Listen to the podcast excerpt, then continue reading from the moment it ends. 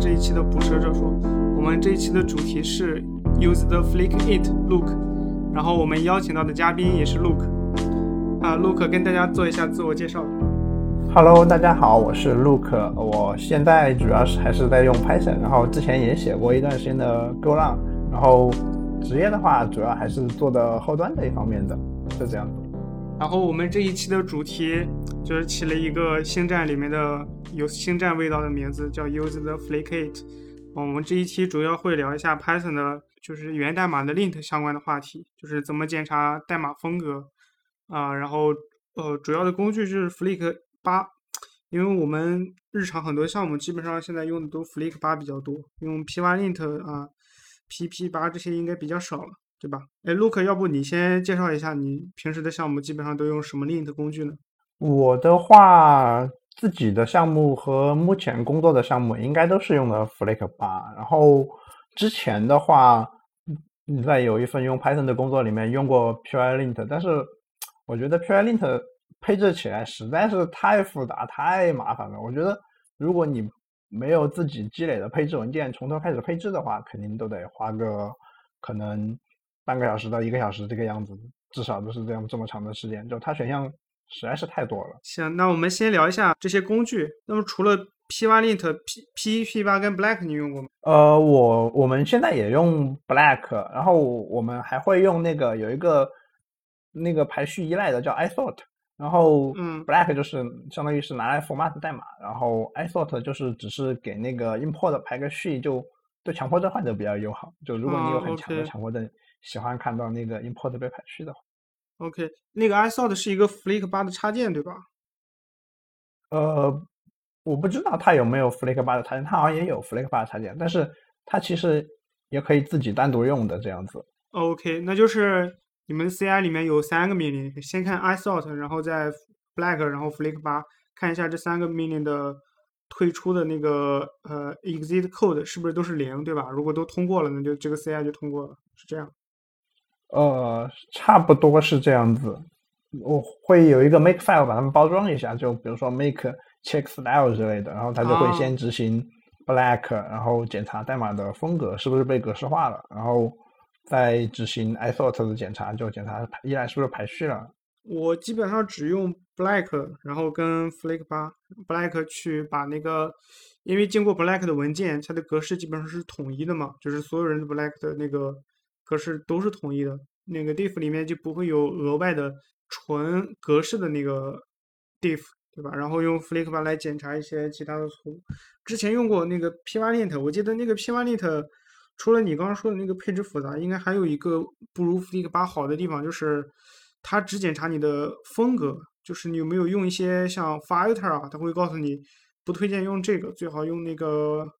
呃列表生成式，对吧？然后 Flick 八可能会提示，嗯，你写的代码可能有潜在的逻辑错误，比如说呃有个变量定义了没有使用，Purelint 我记得也能做很多语义上的检查，比如说那个你用一个 bare except，就是只写一个 except，什么都不写，但就它会破所有的错误码，相当于。然后这种它也它也可以帮你检查出来。就我之前用 Purelint 好像就是因为当时 Flick 八也没有去研究，然后也没有去找那个插件，它自己是检测不了这种问题的，然后就是用了 Purelint。哦，然后现在发现的话，就是，嗯，其实 Flick 八也有很多这种可以检测你的语义的插件，然后对对就直接用 Flick 八就好了。对，我觉得 Flick 八现在特别流行的一个原因就是它的那个插件系统，就是 它这个东西我感觉就跟那个 Django 一样，你在里面可以实现各种各样的检查，对吧？比如说啊、import 排序，比如说啊、你可以写一个插件让那个变量名字不能小于三个三个字母这种。对对对，然后前一段时间我还就找了一个那个 tuple 的 unpack 的插件，就相当于你比如说你的 tuple 啊超过对四个，它就会帮你检查出来。就因为有时候你如果一直往里面加 tuple 的参数，就会变得很长，然后很难阅读这这种代码。对对，一个函数可以直接 return 一个，比如十个、二十几个的那个结果，然后你用 tuple 来解剖开。这种其实就比较理想的方式，呃其实是用那个，嗯，named tuple 嘛，但是有时候写代码可能，呃，比如说写的比较急，就没有注意这些细节，就就写上去了。OK，那我们接着再聊一下，就是在 CI 里面加入这一项一些 lint 插件的好处吧。呃，我觉得首先一个就是可以帮你检查出来一些潜在的错误，嗯，对吧？就每次 CI 跑一遍，如果挂了，你肯定去修它。有，嗯，我写代码的时候有，其实有很多问题都是 Flake 八发现的。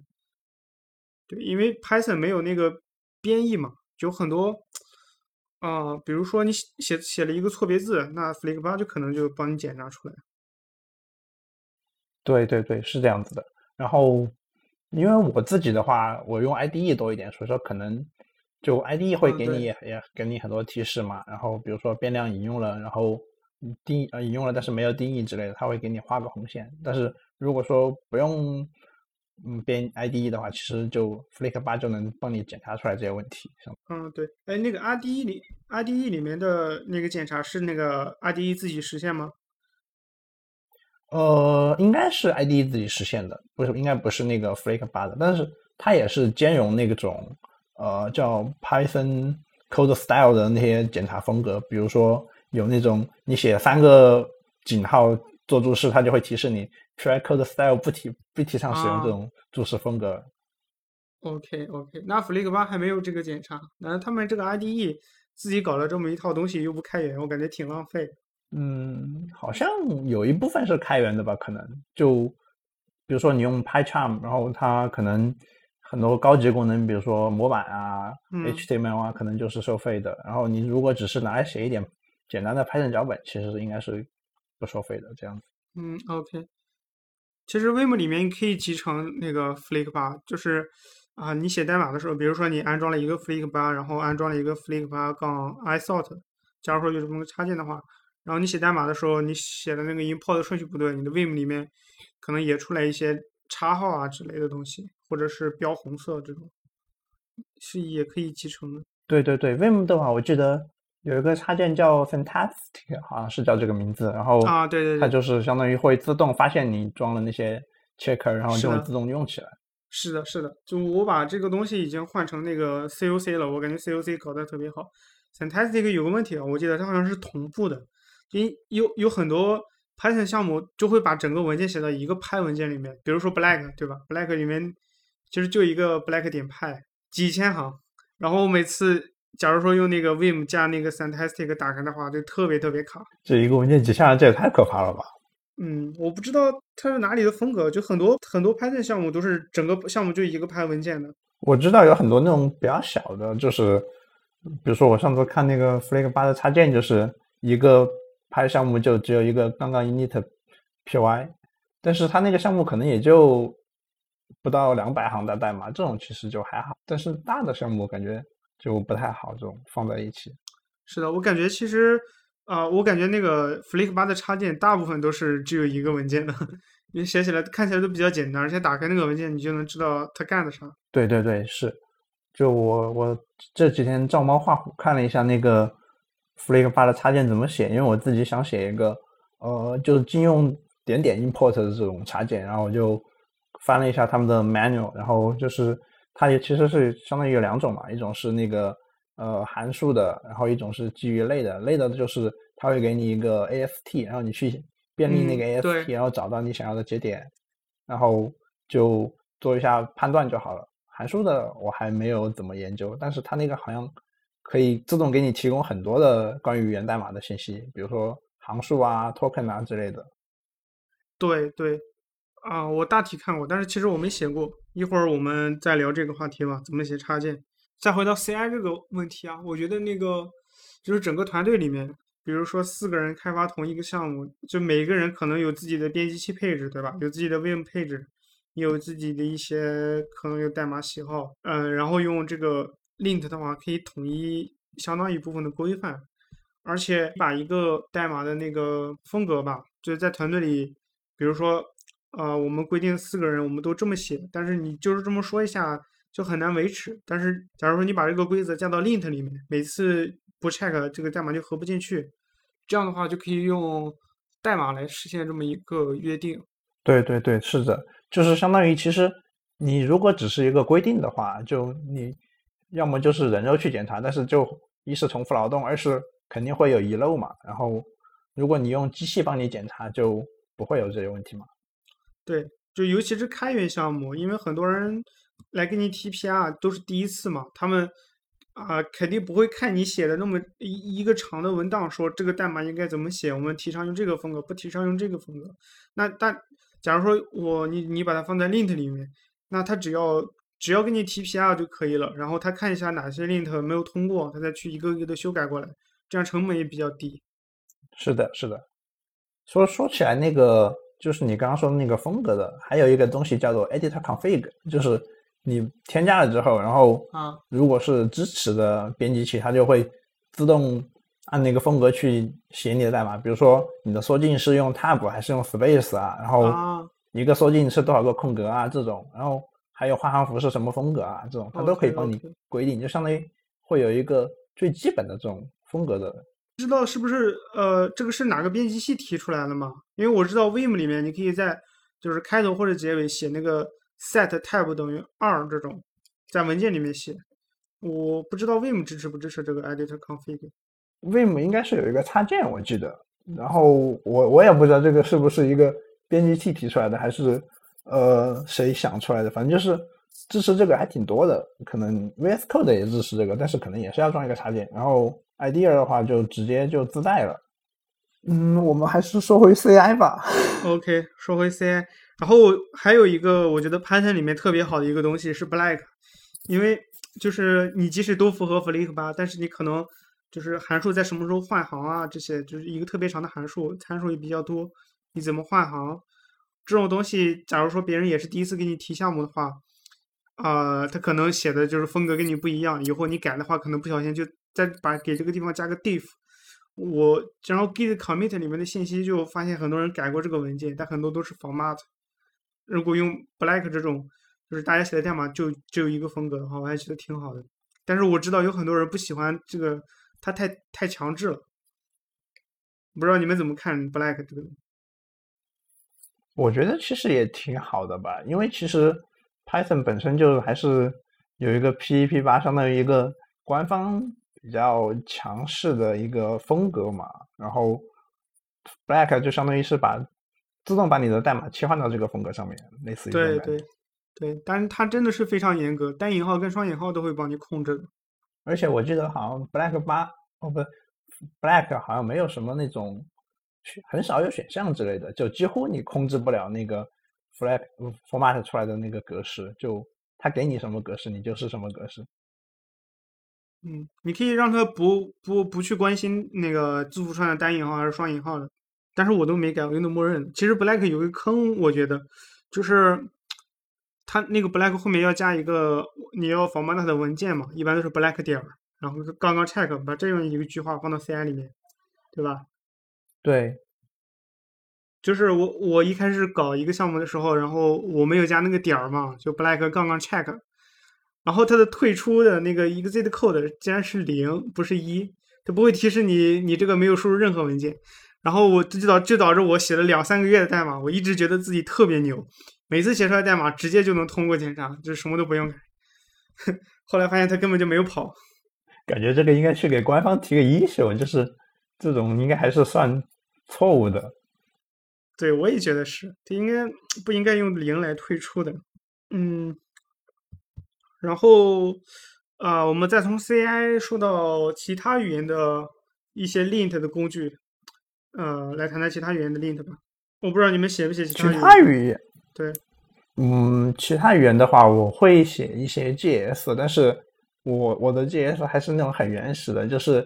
一堆文件，然后丢的丢给静态服务器，没有没有 build 步骤的那种，所以说也没有用什么 lint 之类的。其实 GS 有。呃，GS 有一个 ESLint，这个它的检查还是相当丰富的。因为我 GS 也比较菜，我每次写前端项目，ESLint 就会告诉我几百个错误。我我好像都直接没有用 ESLint，我就不 check 了，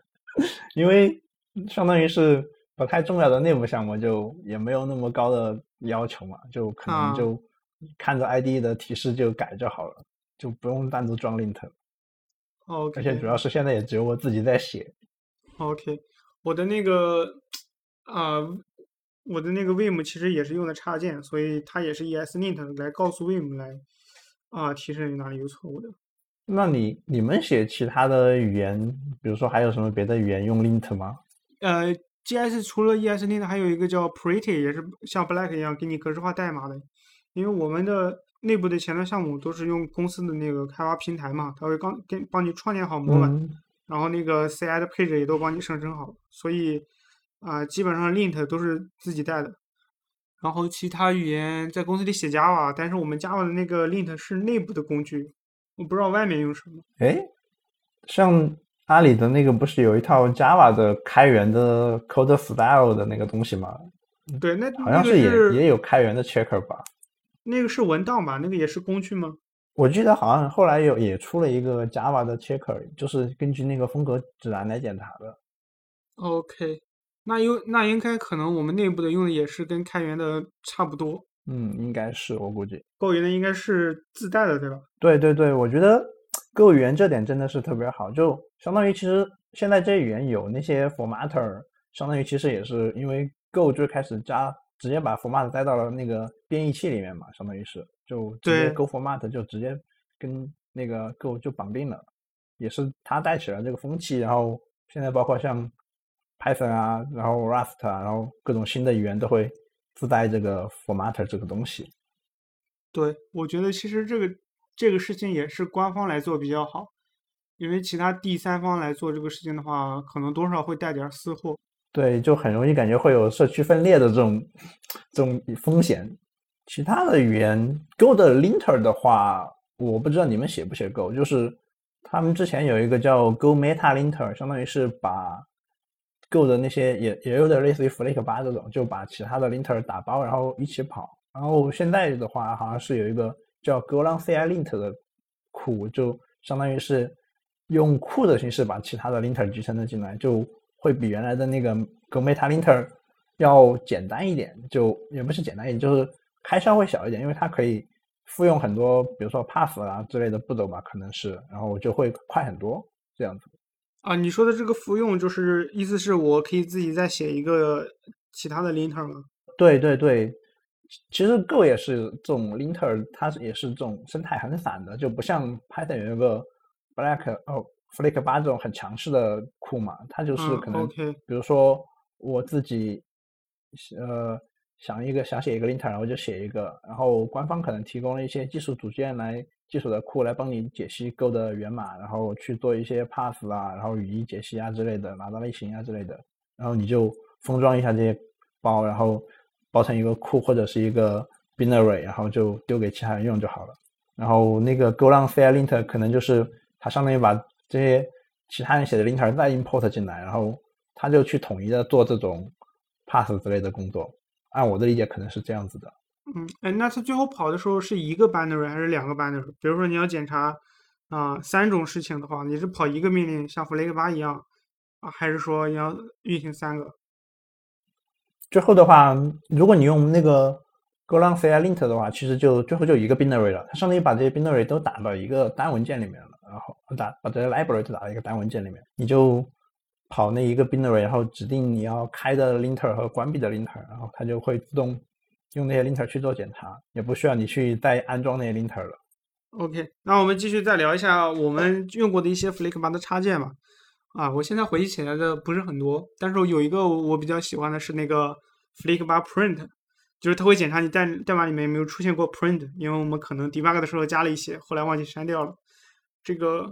对我自己挺有用的。对我觉得一般这个有两两一两种那个你要加的 lint 吧，第一种是你自己经常犯的错误，然后你想用它来提醒自己。第二种是用来规范团队的一些约定。对对对，我想了一下，我用用过比较好用的，好像是有一个叫 Flake 八 Bugbear 的这这个东西，它会帮你检查一些就很容易犯的那种 Python 的错误，比如说你用一个 mutable 的 default argument，、啊，比如说你用一个列表作为默认参数这种，其实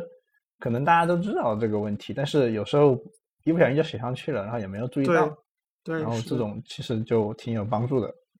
然后好像其他的就没有什么，就主要还是看个人喜好吧。就比如说我之前的有同事喜欢他自己写了个 checker，就是会检查你的每一行 to do 啊，或者 fix me 啊，会有后面会有标注这个是谁写的这样，然后就相当于会知道这个到底是谁标注去记录的。啊，OK，说到这个，我想跑个题啊，我之前有一个想法就是。啊，写一个 GitHub 的那个应用，就是说你每次啊 push 代码，你如果代码里面有一个 to do 的话，它比如说合并的时候，自动就创建出来一些医术，说这个 to do 是什么，然后谁开的，在哪个 commit 里面开的，然后呃，假如下次你提交代码把这个 to do 删掉的话，就自动的再去把这个医术给关掉，然后引用过来。那这样的话，这个。代码里面的 to do 跟 fix me 啊之类的都可以统计了。嗯，好像是个挺不错的主意，我觉得其实可以写一个。对，这样就比较代码的 diff，然后看里面的注释就可以了。对，这种其实我记得是有 linter 是可以检查的，但是集成到 GitHub 的好像是没有看到过这种。对，就就用 Flick 八的 linter，比如说，然后再加一个 GitHub 的 API。对吧？开艺术关艺术肯定肯定会有的。哦，说到这个，其实我们就是上一家公司是有一个这么样操作，我觉得非常好，可以分享一下。就是我们也有一些呃，算是技术债吧，就是有很多代码。然后我们之前也是没有用 Flick 八。你假如说你用 Flick 八的话，那这个代码可能有成百上千个错误报出来。那第一第一次集成到 Flick 八是特别困难的，所以。我们当时就就写了一个简单的命令，就是 flick 八后面不是可以跟一个检查哪些文件嘛？我们就 git diff，就是只检查这个 PR 里面出现过的那个文件，然后其他的都不检查。这样的话，你去修改一个文件的话，你就必须先把它的那个 lint 给修好，然后你再修改。这样的话，逐渐的去啊去修改以前的代码库，而且跑的好好的代码，其实你没你它跑的好好的，你也不需要改。我觉得这样迁移是大家可以参考一下，这个是个挺好的主意。其实，因为我记得好像我之前加给那种就不是新项目加 Flick 八的时候，一般都是可能先去把那些比较风险比较低的 error 给关掉，比如说什么多余的 import 啊，然后还有什么那种哎还有什么来着？反正就是一些就相当于可能只是样式的，没有什么太大风险的，然后我就把这 error 关掉，然后我就。再去跑跑完了，然后再去 fix 一次，然后再去提交上去，是这样子。然后，但是这样的话，有一个问题就是那些关掉的 error 可能，如果你不去再去重构的，可能就你就永远都把它关掉了，就真的再也不会打开了。嗯，我现在项目好像就这样子，就有一些 error 到现在都没有打开。我我之前在那个内网看过一个帖子，就是讲那个有个配置文件，它末尾有一个空格，这个空格引发了一个比较比较 tricky 的一个错误。这个其实末尾的空格是完全可以检查出来的嘛，对吧？lint 就可以检查。对对对，是的。末尾的空格这个其实，呃，那个 editor config 有专门一个选项叫做 trim trailing bytespace，就是帮你自动帮你把末尾的空格给删掉。然后这种其实如果你用 editor config 就不会有这种问题。不过有些语言，呃，有一些语言末尾的空格是有用的吗？对，就 Markdown 的那个。末尾的空格是有语义的，就你如果跟两个空格，它会帮你就换行，而不是自动帮你续上。就这个是会比较坑，其他的语言好像没有，我不知道这个我这个我之前不知道，第一次听说。你可以试一下。OK OK，就 Python 里面末尾空格是绝对没有用的，对吧？甚至那个对对对注释里面那个末尾空格，它都会提示你。其实挺好的，就自动把它删掉就好。没有必要在末尾丢跟一些没有意义的空格。对，对，其实还有一个好用的东西，我感觉，我感觉现在就缺这么一个东西。我们之前那个公司啊，lint 是就是 CI 是自己写的嘛，然后我们有个有个大神搞了一个非常好的东西，就是比如说 Flick 八，你检查出来哪一行有问题，一般会打到日志里，但是它的那个 bot 可以就直接去这一行给你留一个评论，说这一行出现了什么问题。这样的话，你看 diff 里面就特别方便，你懂我意思吗？就是你看，对，你看你 diff 的时候，就有一个 bot 给你留各种各样的评论，说就是 flick 八的那个那个问题。就相当于它其实是解析了 Flag 的输出，然后对调了一下那个可能嗯代码管理的 API，比如说 GitLab，然后是的，是的，自动创建了一堆评论，挺好的。这种可以其实可以写一个。对这个，而且是可以跟踪的嘛。你假如你改了一个，你可以直接把这个 change request 给关掉。对对对，可能也有这样的 APP，但是我好像没没在 GitHub 上见有人用过。如果没有的话，我感觉可以尝试再再搞一个 GitHub 上面的。我感觉这个其实也可以拿去写一个项目，就给 GitHub 和 GitLab 做这种评论的 bot。OK，哦，我们接着再来聊一下这个 Flickr 常用的用法吧。一般我们都呃刚刚说了加到 CI 里面啊，然后说了跟集成到编辑器里面，这样可以最早的发现错误。然后应该有一些人会喜欢把它加到 pre commit 里面，对吧？对，我会把它加到 pre commit 里面。但是我不太喜欢这个 pre commit，我希望就是 git commit 敲下去，我就开始写 commit 信息了，我不想等一段时间，因为你在编辑器里面写它是异步的，你不用等，然后你把它提交到 CI 上去，你可以去干别的事情，其实也不算等。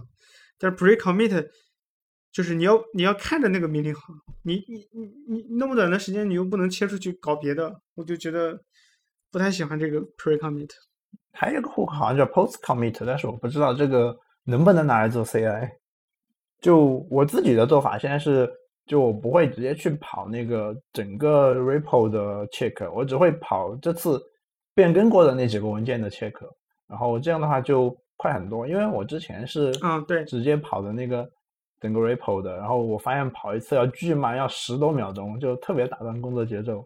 然后后来我就 warp 了一下这个脚本，就对，可以写成啊，也是那个 trick，就是 flick 八，然后啊 dollar，然后开一个子命令，对吧？git diff name only。对对对对。对 OK，我们刚刚提到了 flick 八的输出是一个格式化的，对吧？一般都是一个 error name，就是比如说 e 多少多少冒号，然后这一个详细的信息。这个应该是这样子的。然后我可以分享一个技巧，就是其实它对新手来说，我记记得之前写代码的时候，很多错误我都是看不太懂。然后你如果看不太懂，你可以直接拿那个 Google 来搜索这个错误号码，然后后面你就搜 flick 八加一个错误号码，这样的话基本上都能打开一个详细的页面，就介绍为什么这个错误会存在，应该怎么改。对对对，我记得是有一个这么一个页面，就好像在 Flag 八文档里面。对，但是其实有一些错，呃，插件也是可以自定自定义错误号码的。嗯，但是这个我没写过，我不知道这个有没有什么规定，是不是说啊、你随便定义一个错误码加数字就可以了？呃，我前两天看好像是这样子的，就是它会，比如说你有一个 X，它好像就会把所有的 X 开头的当成一个那个，就它会注册一个错误码到那个哦的系统里面，然后比如说你写 X，它就会认为你这个插件里面包含有 X 开头的这样子，好像是这样子。啊啊，用那个 entry point 对吧对对对，是的。？OK，然后如果说你要输出的话，它就会自动帮你输出成你注册的那个错误码。比如说你注册成 imp 零零幺，然后它就会输出成 imp 零零幺冒号，然后就是你返回给 Flick 八的那个错误信息这样子。OK，那我们就进入到就是写 Flick 八插件上这这个话题吧。行，嗯，要不你来介绍一下怎么就是什么流程吧？就是这个 Flick 八插件运行起来是什么原理？然后去写一个插件的话，需要需要去学习什么？呃，我我其实也没有什么特别深入的研究，就是简单的看了一下，因为我前两天不是想写嘛，然后嗯就是就刚刚说的，它其实是有两种格式，一种是一个拟定一个函数，然后接受一些特定的名字的参数，然后它就 Flake 八就会去 inspect 你那个函数的参数的名字，然后去自动把对应的参数传给你，比如说它的行号啊，或者是它的那个代码的 token 啊，然后这些，然后你就比如说你要去解析那个什么，嗯，注释，嗯，比如说你要一行看看去看注释，然后你就可以嗯。传一个 physical line，然后它就会把一行代码一行一行的传给你，然后你在里面做检查，如果发现有错误的话，你就呃去返回给那个 Flake 八，然后它就会自动帮你显示出来。然后如果是另外一种就是 class base 的话，它就是直接把那个代码解析好了，解析成就用 Python 的那个 AST 的模组解析好了，解析给你，然后你就去用 AST work 便利就好了。你你刚刚说那个函数的是，比如说你要求解析注释，然后他就把所有的注释只传注释一行一行给你，这样吗？没有没有没有，它是有很多参数，有一个叫 physical line 的，这个应该就是你代码上的呃物理的行。然后比如说你代你函数有一个参数名叫 physical line，它就会把一行一行的传给你。它还有一个好像叫 logical line，logical line 应该是按我的理解应该是那个就是它逻辑上的一行。就比如说你用续航了之后，它其实物理上是物理上是有两行嘛，就有一个杠，嗯，比如说杠 n 这样，但是逻辑上其实它还是一行的这样子。那这是我的理解，我没有去跑过那个 logical line 那个参数。OK，哎，那我有一个问题啊，那假如说啊，比如说我现在想写一个 Flick 八插件，然后就强制那个代码注释里面不能出现 F words，不能出现脏话。那假如说就是假如说现在有一个这样的字符串，那 A 等于三个引号，然后它换行了，就是井号，然后三个引号。就是说，它这一行虽然是井号开头，但是它在字符串里面，那那个 physical line 这样好像看不出来吧？对对对，所以它还有一个参数叫 tokens，tokens 它就相当于是已经帮你解析了。就比如说你这个是注释，那个是什么？呃，比如说是一个，我也不知道它 tokens 里面有什么，还还还有一些，比如说是呃叫表表达式啊之类的，比如说函数定义啊之类的这种，可能就是。Tokens 里面能够取到的，因为我我其实不太清楚它 pass 之后会有一些什么样的结构，就我我用过的好像就只有那个呃叫叫 comment 这个结构，然后它就会把 comment 的 string 给你这样子。OK，那这个这个应该是更实用一点啊。哎，这个它是一起给你的还是单个给你的？就假如说我只处理 comment 的话，是不是？啊，我需要写个 if，就是如果 token 的名字不是 comment 的话，就直接忽略掉，然后只处理 token。对对对，OK，那这样写其实其实挺简单的。就你要去判断你需要，他会把所有 token 都给你，然后你判断你需要哪些 token，然后过滤出来，然后再去做逻辑就好了。然后另外一种就是那个基于那种 class 的，然后比如说我之前说那个做 import 那个，它就是。你用 AST，然后它会给你一个抽象语法树，然后你去便利，比如说你去，因为它是一个树嘛，你要一就一个节点一个节点走，然后比如说你走到这个节点，看一下这个节点是不是一个 import 或者是 from import 这种就语句，然后如果是的话，你就去再去判断它的 from import 前面有几个 level，就那个点的数量，然后如果比如说你大于两个，然后你就不不允许它使用这样子。哎，这个这个挺好的，就是有我们之前有个项目啊，就是 Python 写的，但是其实大家之前都是写 Java 的，所以他们那个 import 就写的巨长，你懂吗？就那个点都是六七个级别的，然后 他们的那个 Python Python 的路径就写点儿 c 啊 com 点儿什么点儿什么，就是 Java 的那种 package 的方式，就好奇怪啊，这种。对，我之前看过一个那个。啊，就是检查 rise 的一个 Flick 八的插件，好像是，嗯，你如果 catch 了，直接啥都不做，rise 出来的话，它会给你检查出来。这种应该也是 AST based。对，对对对，这种应该是 AST based。其实两种都挺多的，比如说像我刚开始说的那个变量名的字数不能少于三个。这种应该是呃那个直接写一个处理 token 就可以了，对吧？只要是变量名，我就对我就检查一下它的呃代码的那个字数是不是少于三。但在 token 的层面，应该是他不知道这个是一个变量还是一个什么函数或者是一个什么其他的东西吧？按我的理解，就如果说你要知道这个是一个 sign expression 的话，你要还是要拿到 AST 那一层才能知道。嗯，对，这个也是，你也可以把一个函数传递给一个变量。对对对，那这个其实更复杂一点。就反正还是要看你想做的东西，但是有很多东西其实你也是很难做的，因为 Python 实在是太动态了，就你要做复杂一点的语义分析就特别麻烦。对，然后刚那个呃 AST base 的有个问题就是，就相当于它其实解析了之后嘛，然后你就。是拿不到 comments 的。如果你想处理 comment 就一定得用那个 token based 的，就函数用函数的那种方式去解析。就因为它那个 AST 我前两天翻了一下，它那个里面根本就没有 comment 这种节点。哦啊，因为那个他处理过一遍，那个已经没了，对吧？到 AST 的时候是不是对注释已经被忽略了？对，是的。然后那个 Instagram 有个库好像叫 libcst，然后它是会给你返回一个 concrete 的 syntax tree，然后这个里面好像是包含的有注释，但是我自己没有遇到那么复杂的场景，所以说也没有去用过这个库，就看了一下它的介绍。那那你如果用这个库的话，是不是意味着 Flick 八的那个框架就不能用了？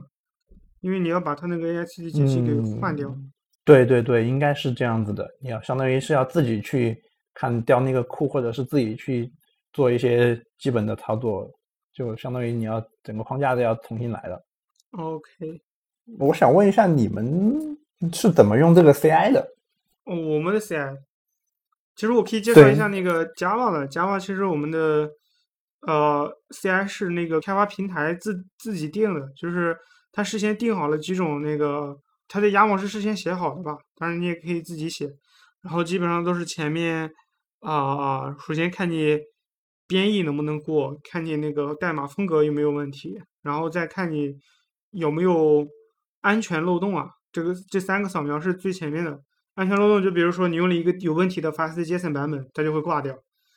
然后就后面就是这个还挺好的。对，这三个过了，然后就是代码 review 跟单元测试，然后再过了就是可以合并了，然后 review 过了就合并，合并完了就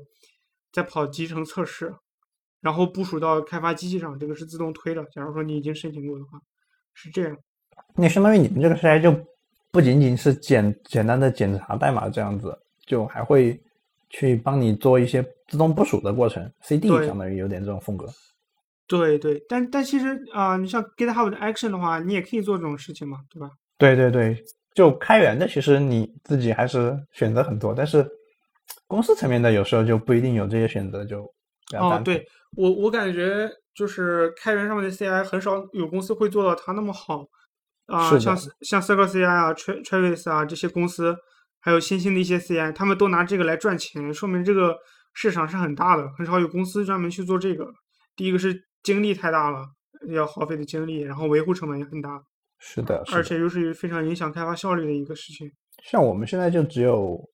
只有 CI，而且还是我们自己搭的，没有公司层面的 CI，然后嗯 CI 里面也没有办法去跑那种自动部署，因为我们的自动部署就部署系统可能权限还是挺严格的，然后也没有办法去两个环境直接连通，然后所以说哦你就只能去跑完了，然后 merge，然后再手动部署。OK，嗯，哎你们有 GitLab 吗？GitLab 的那个 Runner 也挺好用的，其实。我们现在是就是用的 GitLab，然后 Runner 是我们组自己搭的，不是公司层面提供的，然后我们就就是用 GitLab Runner 来跑这个 CI，然后这个用起来是挺爽的。对呃，我之前是，嗯、我们之前其实有一个 Python 项目，我刚刚讲的因为是 Java 的嘛，我们公司的 Python 其实还设施还不是那么完善，就是说你合并之后，它也不能帮你自动部署啊这些，因为啊、它那个部署系统可能也跟 Java 的一套编译跟我们内部的一些技术框架，嗯、集成了，啊、但是我搞了一个东西特别好玩，就是我在那个开发机器上写了一个 systemd 的一个服务，那个服务就是 nc，呃，用 nc 监听一个端口，然后呃 nc 就是你可以让它收到一个连接，然后那个连接断完发送完了之后，这个 nc 就退出了嘛，对吧？对，对，然后 NC 那个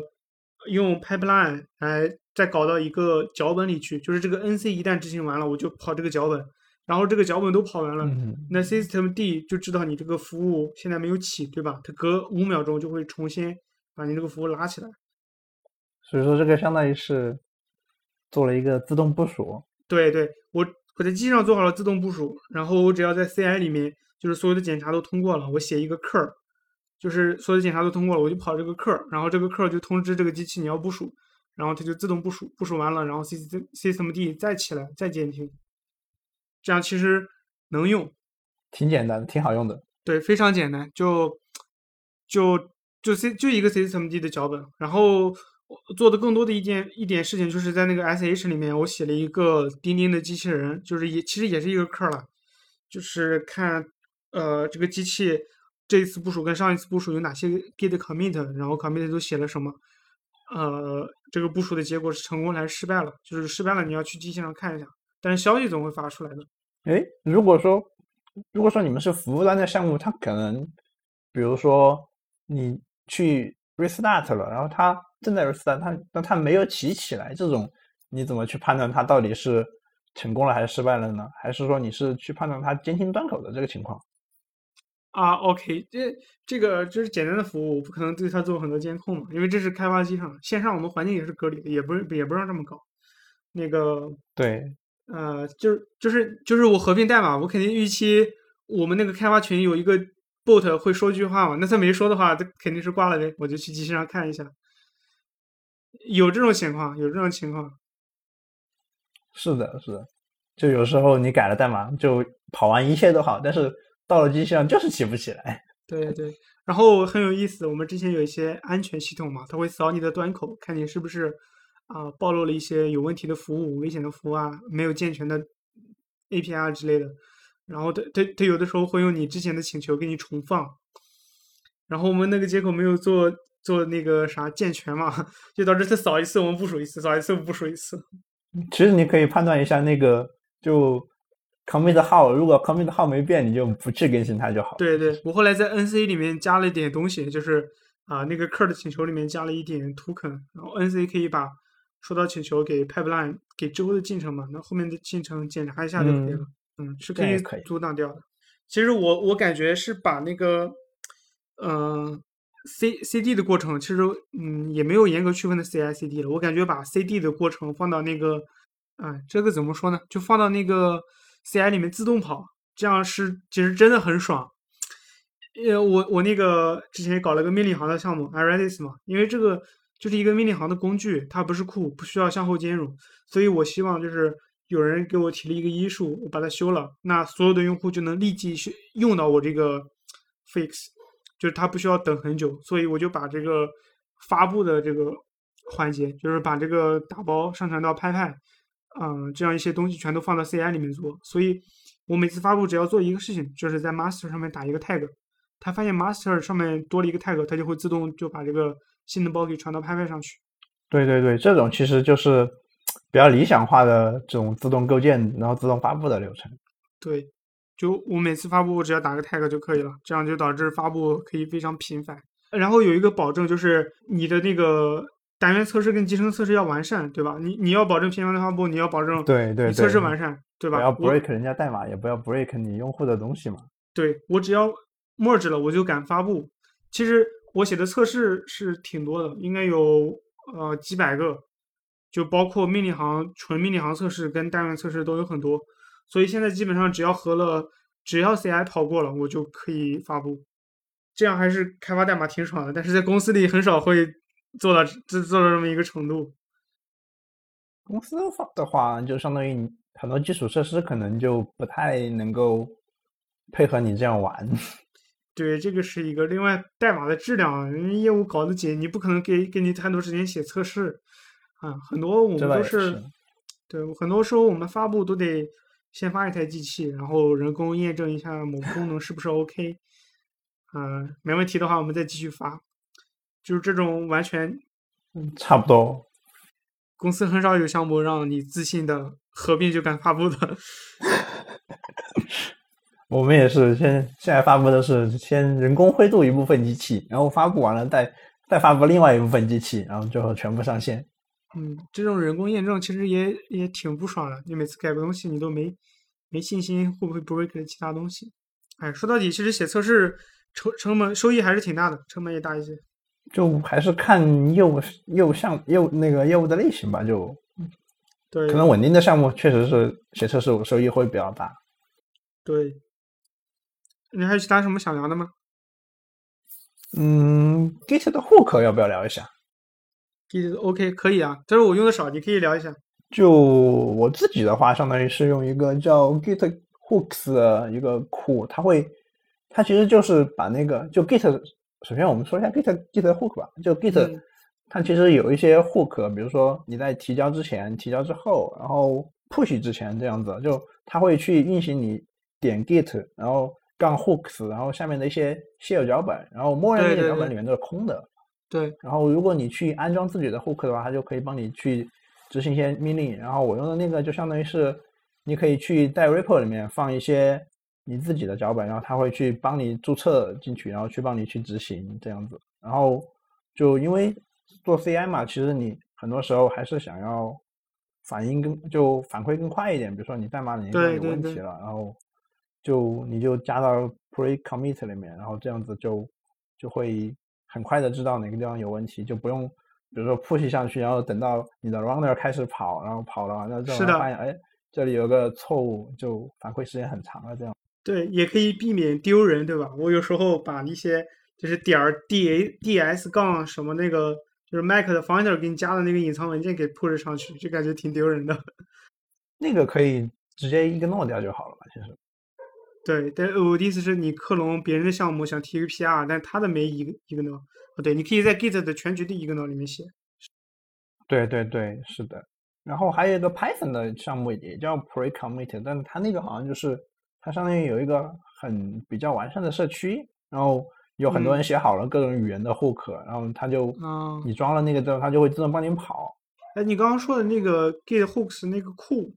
就是这个吗？不是 Git hooks 是另外一个 binary，是一个 Go 写的 binary，然后它相当于只是帮你就启动一下你自己定义的 hook 这样子。啊，这个库的作用是啥呢？这个这应该是一个 application，就一个应用，它其实就是相当于，比如说你在仓库里面可以有一个 git hooks 的文件夹，然后下面有，比如说你有一个 git hooks 杠 pre 横线杠就 commit 这样一个文件夹，然后里面的、嗯。呃，比如说有一些 shell scripts，然后你只要是带有可执行权限的，它就会自动在 pre commit 的时候帮你去执行这里面的脚本，去帮你做检查，就相当于你可以很方便的把那些呃检查写到脚本里面，然后让让它去自动帮你执行这样子。啊，我还是不太明白，这个不是 Git 原生的功能吗？你直接写到那个文件夹下面都可以啊。呃，Git 原生的那个点 Git 杠 hooks 那个好像不能直接提交到仓库里面管理吧？对对对我的理解，对因为是的，它那个是相当于是你在根目录下面有一个 Git hooks 的文件夹，然啊后你提交到里面的东东西都可以提交进去。都是一样的。对对对，然后你只需要装一下这个工具就可以直接所有人都有 check 了，相当于是。OK，然后可以把这个库写到那个 DEV 的依赖里面去，对吧？这样装那个 PyTest 什么的都会一起装上。嗯，对，差不多是这样子。哎，但是我还有一点不明白，就是它它是怎么运行这个这个工具的？因为我的那个 Git 就是官方的 Git 下面的那个 pre-commit 还是空的呀。呃，它需要你在就创建这个 repo 之后，或者是克隆下来之后执行一个安装，就它会把那些 hooks 全部替换成它自己，然后它就哦会你去 commit 的时候，它就会就执行它自己的这个命令，然后去帮你跑那些东西。OK，它是安装的时候替换的啊。对对对，它相当于有一个，它会让你执行一个 git ins hooks install 的这么一个步骤。那这个还还挺好的。然后其他的，嗯，我找了几个仓库，一个是 Awesome Flick 八杠 Extensions，呃，这上面就是一个 Awesome 的仓库嘛，里面有很多 Flick 八的插件。然后 GitHub 官方有一个 topic 是叫 Flick 八，应该也收录了一些 Flick 八的相关的艺术啊、项目啊之类的。我看了一下，这个里面的插件还挺多的，就各种方面都有，连连帮你检查那个 license 的都有，对，检查那个 copyright 的都有。哎，还有一个有意思的项目是帮你在不同的工具下面检查保持一致的那个 lint 配置，这个这个还有点意思，就它叫 lit pick。啊，对，还挺多的，其实还有一些魔法的，比如说这个 Flick 八杠 bug bear 可以自动找到看起来像 bug 的东西。对对对，这个是我觉得还挺好用的一个插件，哦，竟然是 PyCQA 的，相当于是准官方的嘛。对我我以前都没有用过。还有一个是帮你检查 SQL 的。这个现在有那个 used by，就是 GitHub 页面上，我我已经在这个这个是这个 bug bear 上发现你了。哎，我我都忘了我是在哪儿用了这个东西。看一下 Black，就是你 fork 了 Black，这个 Black 用了这个。哦，是的。哎，我们一般这边会有一个推荐环节，你有什么要推荐的吗？嗯，我想的是推荐一个那个呃测试的库 Hypothesis，就一个 property based testing 的那个库，就它相当于是你去描述你代码的那个呃属性，然后它去自动去帮你生成一些数据去做测试。比如说你写了一个站，然后它就可你就可以描述它你。你出站的顺序和入站的顺序是相反的，然后它就可以自动帮你生成各种数据去，呃，测试你的站是不是符合这个不变量，就就不变性嘛。然后它就相当于是你写一个测试就可以，会有很多个那种测试用例冒出来。然后如果说你发现了一个不满足这个属性的，它就会自动帮你停在那个测试上面，然后你就可以去看这个测试为什么没有这个属性为什么没有被满足。我觉得这个是，如果你要写一些比较，嗯，就是比较良好定义的一些逻辑的话，就用这个测试起来就可以减少很多手写测试的，嗯，这这种需求。对，你应该也是在用这个库，我记得。啊，我们我都没有听说过，我是第一次听说。我我之前教过有一过一个叫呃 Factory Boy。就是它帮你生成测试的那个 model 的，根据你的 model 定义生成测试的数据，不知道是不是类似这种？嗯，有点类似，但是不太一样。它这个相当于是你去描述它的那个逻呃代码的逻辑吧，相当于是。就比如说你说 a 加 b 等于 b 加 a 这种逻辑，然后它就帮你生成两个整数 a 和 b，然后去验证你对所有的整数你你这个逻辑的成立。然后如果有不成立，它就把这个。case 给你写出来，然后你就去检查就好了。啊，那我有点不明白，那这不是要把代码再写第二遍吗？啊，你是说用它它的这个项目的定义的一些语言来描述？就相当于你要去用一个比较抽象的语言，把你的代码里面的一些就不变性给描述出来，然后它就会自动帮你去测试这个不变性。OK，哎，那那它生成的测试数据，比如说，哦，我今天跑跟明天跑用的测试数据是一样的吗？呃，不是一样的，它会自动去做 random，但是它会去根据你的测试的这个结果去去把那个测试集合给缩小，然后逐渐去找出一个可能会让你测试失败的这个例子。那那嗯，有没有可能就是这一次测试通过了，下一次再跑，它可能就找到了一个错误的例子？嗯，有可能。如果说你的比如说你的样本空间实在是太大了，然后它就可能。跑一次就可能找不完，但是如果说你有，比如说你有比较完善的 CI，它就可能会用不同的值反复的测试，然后会帮你最后还是会把这个 bug 找出来。OK，OK 啊，我之前有一个想写一个东西，就是转那个 cron tab，因为 cron tab 是它会按照服务器的时区来跑嘛，那就有个问题就是你要把你，比如说你服务器都是用的 U UTC，呃，那个。加零的那个时区就是那种时区，但是我们笔记本电脑上是 UTC 加八，就是我们日常生活的时间是这个。那你要把它放过去，你可能要写一个，就是在脑袋里做一个这样转换。我本来想写一个自动转换的这个库，然后就有就有很多的这个 corner case 需要测试啊，比如说每个月每个月的三十号，那你经过这么一个时区的转换，那那个 cron type 可能就有很多要变的东西。所以我当时测试，我就想找一个这样的东西来测试，就是我告诉他结果应该是什么，他自动去寻找这个这个这个日期转过来对不对？这个日期这样转过来对不对？我感觉这个好像就满足需求的。对对对，就有点像这种性质的，其实。但后来那个库我都没有开始写，我感觉好难啊。就哎，是你那个 clock 点 sh 那个项目吗？是的，是的，因为我想让所有的用户按照他们自己的生活的时区来定义 cron type 就好了。但是我所有的服务器都是跑在那个中央时区的嘛，都是一样的，不然的话代码逻辑太复杂了。但其实写这个转换是比较复杂的。比如说一个用户写了每个月的二月二十九号啊凌晨两一点来跑，那你要转换成另一个时区，那它可能变就你要考虑有没有二十九号的问题，对吧？对对对，是的。对，在而且在他那个。呃时区二十九号一点，那你可能在中央时区要是在三三月一号的某一个点，这样你可能把它跨了一天，其实挺复杂的。是的，是的，所以就就没有搞成。哎，我本来呃我去搜了一下，其实任何语言好像都没有一个这样的库。感觉这个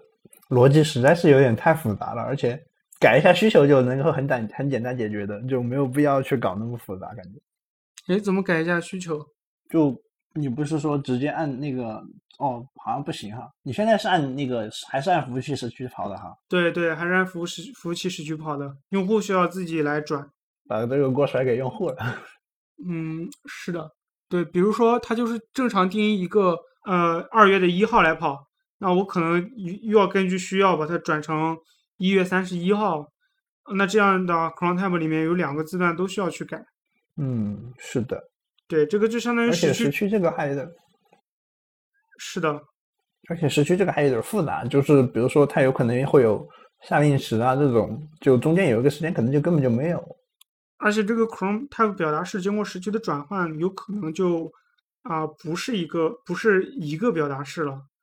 就比如说，对，嗯，每就是某一号的早呃凌晨一点到八点来跑，那你转换过一个可能就一个 type Chrome Type 需要是十点到十二二十四点，然后另一个就是零点到六点，可能转出来这么一个区间。对，是的，就相当于一个 contab 表达式已经描述不了这个逻辑了。对，所以，所以我其实技术上也可以搞，我就打算把它这个任务定义给拆成两个两两种任务嘛，就相当于，但是这个做的事情是一模一样的，这样的话，这两个每一个就是命中了都会去跑，其实可以实现的。是的，嗯，总之回到测试上这个问题，嗯，就这种情况是非常适合用这个测试的。一二二呃，还有一种就是那种时区转换的库，像 Pendulum 或者 Arrow 这种时区转换，特别适适合用这种来生成测数据册。对对对，就你其实只要能够写出一个比较 general 的，就一个属性的话，其实就可以用这种库来测。这个好像最早是 Haskell 提出来的一个东西，然后但是现在好像各个语言里面都有这种库。感觉是比较适合测算法，不太适合测业务逻辑。呃，业务逻辑确实就太复杂了，就没有一个特别特别那个具体就特别统一的逻辑。对，而且业务逻辑其实痛点是你找出来一个 case 能够跑完，就是你需要什么数据啊，就是然后是需要什么配置啊，这这样一些，整整个算法逻辑是非常简单的。对对，行，那我这边的话就就拿那个 Flick 八的那个 Awesome 仓库来当推荐就好了。大家如果有可以去看看有没有什么有意思的插件，或者要学习自己写一个的话，可以参考里面的代码。其实 Flick 八插件的代码都是非常简单的，对吧？你只要看一下它的官方文档怎么写一个插件，然后你再看几个插件它们是怎么实现的，基本上就可以了。对对对，其实直接照着一个插件照着抄，说不定还更快一点。嗯，对，就像那个 Tuple 解包那个也就四十来行，特别特别简单。对，好，那我们今天的节目就就到这里，感谢大家的收听。这一期就主要我跟 Luke 两个人介绍了一下 Python 的 Flink 八以及 Link 相关的一些啊、实践和用处，希望对大家有用。那我们下期再见。拜拜。